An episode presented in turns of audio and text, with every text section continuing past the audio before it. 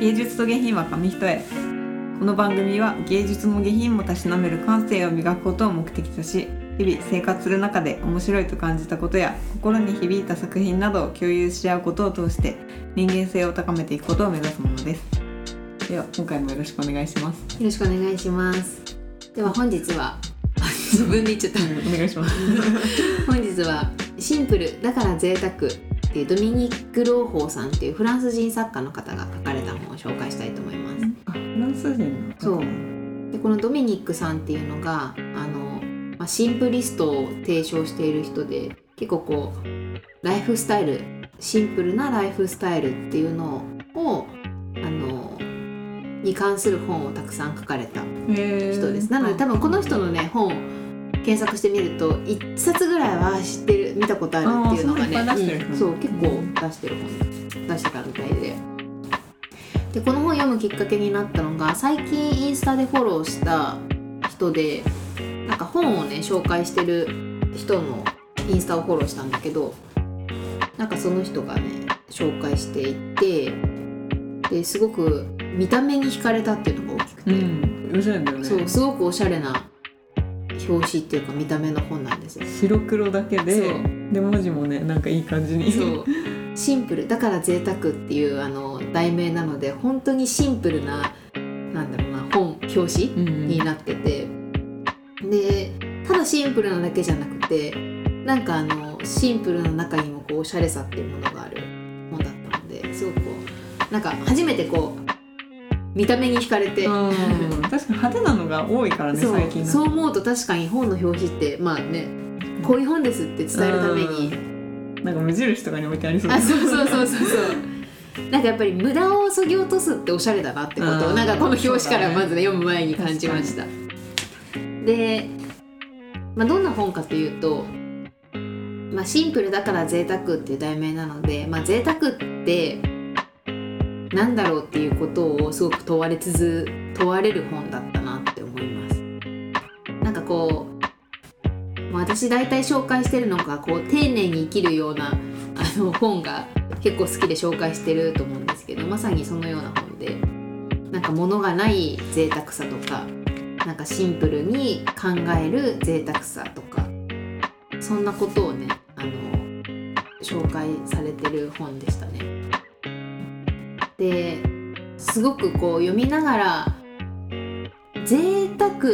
自分にとっての贅沢ってなんだろうってことをすごくかん、一冊を通して考え続けて、いいねった時には自分なりのに贅沢ってこれだっていうものが結構見えた、うん。なので最後それを紹介したいと思います。えーちょっとシータも聞きながら自分の贅沢について。聞いてる皆さんもぜひ自分にとっての贅沢ってなんだろうってことをねあの考えながら聞いていただけるとちょっとより面白いんじゃないかなと思います。でちょっとこの私たちのポッドキャストの題名にもあの下品っていうものが入ってるんですけどドミニックさんの考える下品とはっていうこともあの紹介されてるページがあったのでちょっと先にそこをね紹介したいと思うんですがシンプルなエレエレガンスを極めるっていう章の中に下品とはどういうものかっていうのがあるんですけどあ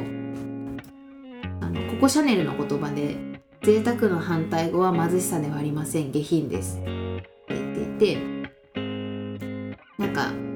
このドミニクさんが思う下品っていうのはあの人の真似をすることで個性を全く感じられない流行にはまることが下品だってことを言っている。で別にあの贅沢ってすごく何かが潤ってること言葉だけで言うとだからこう何何もないことがそれだけで考えると下品だけどでもドミニクさんはそうではなくて何かがないこととかでは貧しさとかではなくて人の真似をして個性がないことが下品だっていうふうに言っていてなんかこれはすごくこうハッとさせられたなと思っているんですがなんかもうこんだけさ消費社会だとうん。もう常になんか新しいものが生まれ消えてきそしてそれに踊らされるじゃん、うん。ね。意識しなくても、うん。なんかで大事なのってなんか、まあ、流行に乗る乗らないが悪いわ悪いとかではなく乗ったとしてもなんでそれを選んだかっていう自分のなんか軸っていうか価値観みたいなものがあれば下品にはならないんだろうな、ただ流行ってるからとかいう理由だけで買うとかなんか身につけるっていうのが確かにそれってなんか貧相な考え方だなっていうのは思ったし自分も気をつけなきゃなっていう。なんかやっぱ個性ある人ってさいろんな意味でおしゃれだなって思うんだよね。その考え方的にも見た目的にも。でその人らしさがあるじゃん、だけど流行だけをなんかもう追ってる人ってなんかあんまその人らしさっていうのが見えないなと思った時に、なんか自分のこうこれっていう確立したものって何か一つ持ってるといいのかなってことは思。でこの中でドミニクさんがあの人生に彩りを与える贅沢だって考える一つがあの、まあ、本を読む時間だってことを言っていて本に浸る時間が生活のテンポを遅くしてくれるってことを言ってるのね。でなんか今ってもう SNS でさインスタ見たり動画見たり TikTok 見たりとかでこう流れてくる情報にはまって強制的にクリックして雑多な情報を追いかける時代だからこそなんか本ってすごくこう感情と向き合える時間。でそうするとあのひたすら携帯でもうなんだろうな指を動かしてこう動画を見続けるのではなく本って自分の時間を取り戻してゆっくりしてくれる。でやっぱその時間ってなんかこう自分が大事にしたいものと向き合えるからすごく贅沢だよねってことを言ってました。でこの1年でさ私もすごい本読むようになったからこそ本を読む時間が時間をゆっくりにしてくれるっていうのはすごくわかるなと思っていて、濃くなるよね。そう、YouTube とかで見てる2時間ってもう一瞬じゃん、だよね。本当に悲しくなるぐらい、うん。あれ？みたいな、ね。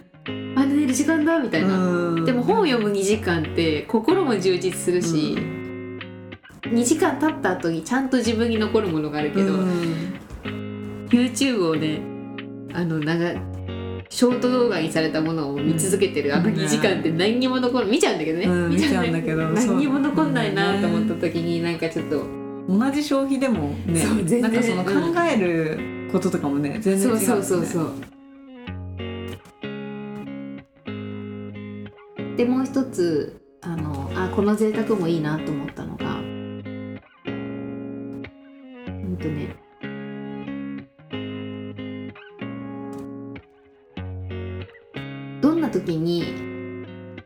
分が楽しく満たされる気分になるかっていうのをちょっとリストにしてみるといいよっていうことを言っていて。なんか一般的な贅沢のイメージと本当の贅沢書き出すことで贅沢贅沢の違いっていうのが明確になってくるよってことを言ってました。で中国の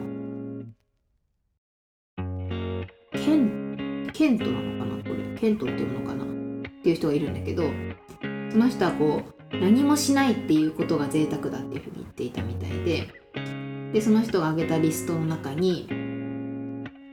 その人が感じる贅沢で雨が降るのを眺めその音を聞くとか。うん。リラックス。そうそうそう。猫と遊ぶ。うん。夏場にあの涼を得るために冬の詩を読むとか。おーいいね。なるほどなるほどだね。いいね。あとめまいがするほど藤の花の香りを嗅ぐとか。あと旅行の一部始終を夢見て過ごす。ああいいね。真冬にストーブに張り付いてじーっと曲を見つめる。でこれ見た時あとあこれ私たちにいいなと思ったのがのらりくらりと本棚の整理をする。うんいいね。でこれ見た時にあ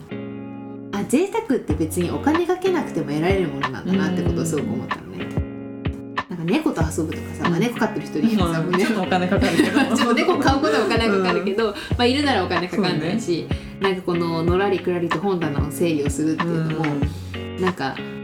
ああ本棚整理しなきゃじゃなくて贅沢だと思ってやるとなんか、まあ、考え方一つであの時間の価値って変わるなってことをすごく思ったのとなんか雨が降るのを眺めるだけも確かに贅沢だな、その時間をねうん作れる自分って贅沢なんだなってことをあの、まあ、自分の時間の生み生み出し方と考え方次第で贅沢って価値観変わるなってことをすごく思いました。なんか本当に20代前半の頃ってお金があってそれで何かを得られることが贅沢だと思そう思ってた。そう。うん。もうお金で買えるものが贅沢だと思ってたけど、それって本当に下品な考え方だなって今ならすごく思うしあのこのポッドキャストもすごい贅沢だなと思っていて。うん。本読むことでも知識増えるしそれをこうねこんな日曜のちなみに今日朝7時半集合なんですよ。いや7時日曜の朝の7時半からさこんなねアウトプットしてることもなんか贅沢な時間だ使い方だなっても思うし。だからなんかあのすごくこう考えなんかなんだろうな。考え方が下品じゃなくなる一冊だったなと思っていて。あの本当に人人としてどうかっていう贅沢さを考えられるあの時間にこの本を読むことでなったなと思っていてで読んだ結果自分の贅沢な時間ってなんだろうと思った時にあの物をなんか高いものを買うとかじゃなくて私は一杯の美味しいカフェラテを飲んでる時間がうん。私にとって一番贅沢の幸せな時間。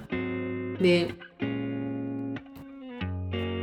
高いとさなんか1杯800円とかするけど、うん。でもたかがカフェラテのために800円をかけるあの時間って私にとってはめちゃくちゃ贅沢だなって、うん。時間がね、そう。うん。美味しいのと時間がやっぱりやっぱ美味しいカフェラテってそれだけ丁寧にさうん。入れてくれてるじゃん、なんかみ作ってるの見ててもさ、この間シータンと夜カフェに行ってたんですけど2人ともカフェラテ頼んだんだけどラテアートをねわざわざ2人変えてたんだよね、ねすごいね。なんかああいうのもちょっとした贅沢だなと思うし、あとはなんか最近贅沢だなって感じたのがゴールデンウィークにちょっと山登りたくなって本当に 700m ぐらいの低い山なんですけど登ってで頂上ですっごい丁寧にコーヒーをひいて飲んだ時に、もうこの美味しい空気と緑新緑だったから、うんもうなんかすっごい綺麗な緑の山々と青い空を見ながらうん。いっぱい飲むコーヒー、あ贅沢ってことをね感じましたね。だからなんかお金かけないことがやっぱお金かけずにそこに自分なりの価値を見出せることが贅沢なんだなってことをねあの自分の贅沢の定義で言うとなんかそんなことを思った。時間でした。なるほどね。何が贅沢？なんかでも今の聞いてて、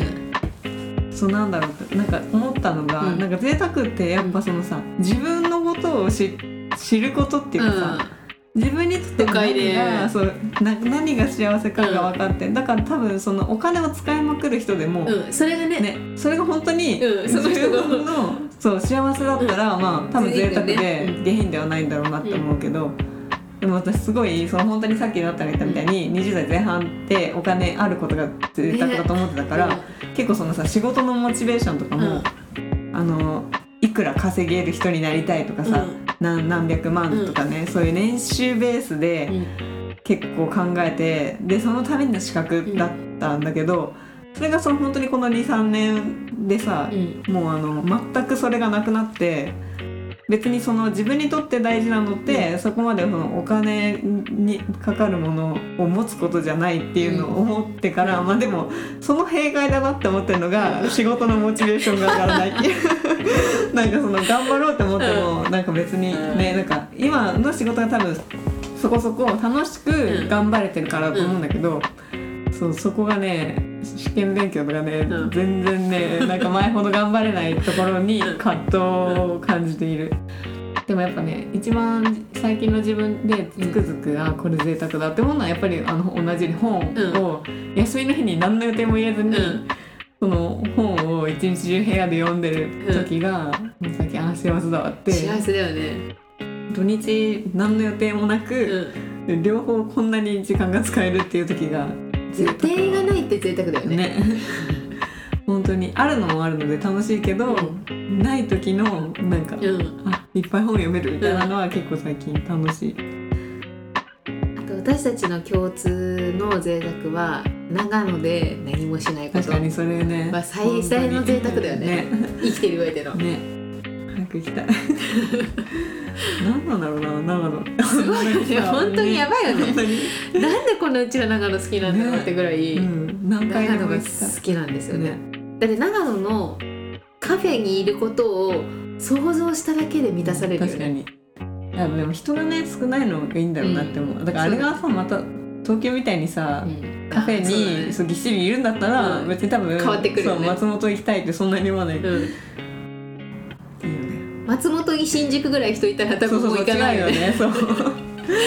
空気は確かに美味しいかもだけど、またなんか雰囲気が多分それだったらね東京でいいやって思っちゃう、ね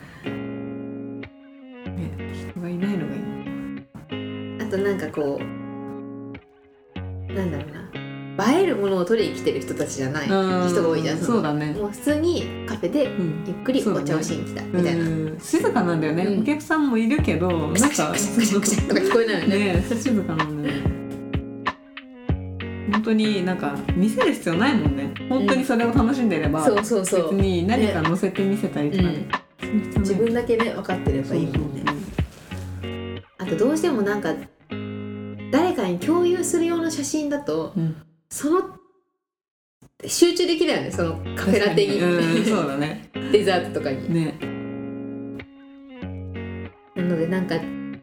ぜ自分にとっての贅沢ってなんだろうってことをね考えたい人とかにはぜひおすすめですしなんか自分の価値観をこう考えるきっかけにもなる一冊です。うんいいね。えー、本当だ。著者累計250万。そう。いっぱい出して いるっぱい出してる。ね以上です